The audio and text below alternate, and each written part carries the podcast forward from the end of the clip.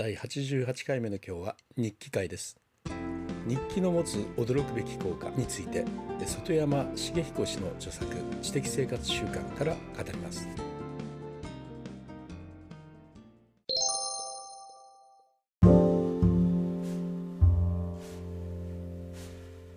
今日は驚くべき日記の効果。それはいらぬことを忘れるためであるということについてお話しします。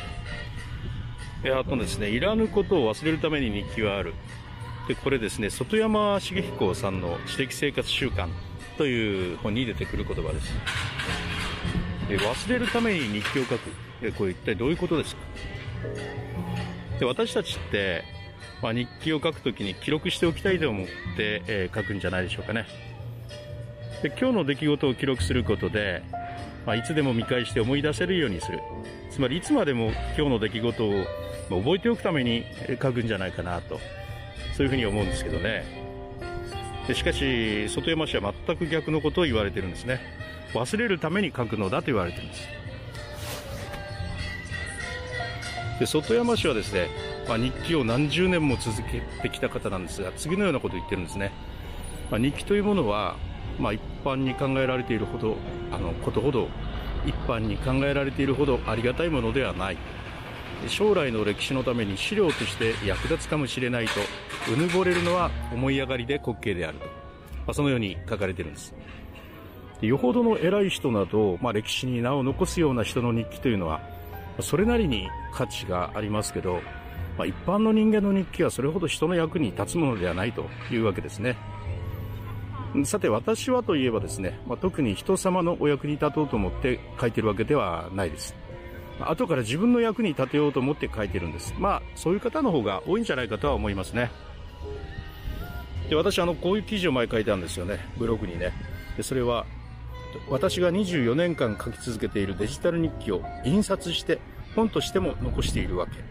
この記事書いたんです。でそこでは、過去の自分に出会い、忘れていたことを思い出したり、アイデアの再発見をするために書いているのだと私はそこで言ってます。そしてですね、過去の自分に出会って忘れていたことを思い出したり、アイデアの再発見をしたりする。この人様に呼んでいく、いただくというようなつもりっていうのはもう毛頭なくて、であくまで将来の自分のための貯金のようなもので、えー、書いているわけですね。さて、えー、そのようなですね、過去に書いた日記を読んでいて、まあ、時々ですね、こんなこと書いたのかと、まあ、書いたことを全く忘れてしまっているっていうような、そういう内容によく出会うんですね。で、まあ、日記に書いておいてよかったなと、まあ、思い出せたからよかったなと思う反面ですね、まあ、日記に書いたから忘れたのかもしれないとも思うわけです。まあ、日記に書かなかったら、もしかしたら忘れなかったのかもしれないですね。でもですね、必死に覚えておこうとするあまり、ずっと脳に負担をかけていたかもしれないですね。まあ、日記に書いておいたからこそ忘れることができたかもしれないとも言えますね。するとですね、こういうことが言えるんじゃないかと。それは、まあ、忘れるためには書くことが良いということですね。で覚えておくほどのことでもないような、まあ、雑多なこととか、頭の中で、ま、整理できないモヤモヤとか、そういうものは本来、ま、睡眠中に脳の中で整理されると。そしていらないことっていうのは忘れられていくわけですね。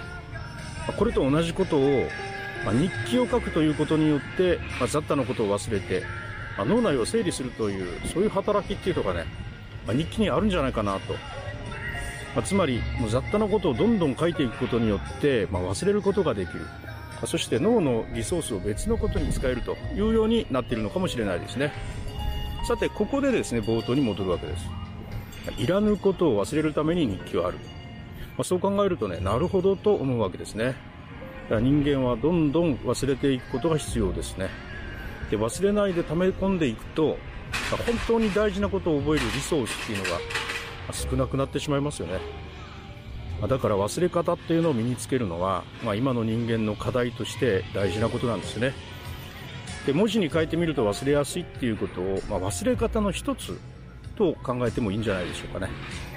だからですね、もう雑多な事柄の忘れ方として日記を書くのだと、忘れるツールだというわけですね。ここがね、外山茂彦氏の軽眼なところだと思いましたね。えー、長年日記を書き続けてきたからこそ言える言葉じゃないかなというふうに思いましたはいいかがだったでしょうか？あの外山茂彦さんのね言葉からいろいろ考えを巡らせてみました、えー、日記ですね。あの改めて考えてみるとものを書くことによって忘れるっていうのはいろんな場面でやっぱあると思いますね。メモ自体がやっぱりそうでしょうしね。メモーニングページなんていうのもずらずらずらずら頭の中のものを出していくために書くともいっぱ言われてますしね。やっぱ今の人間というのは頭の中にもありとあらゆる雑多なことがあるので、まあ、それを吐き出す、ねえー、書いて忘れるそういう忘れるするとしての捉え方ということもいいんじゃないでしょうかね。それではまたニュースでした。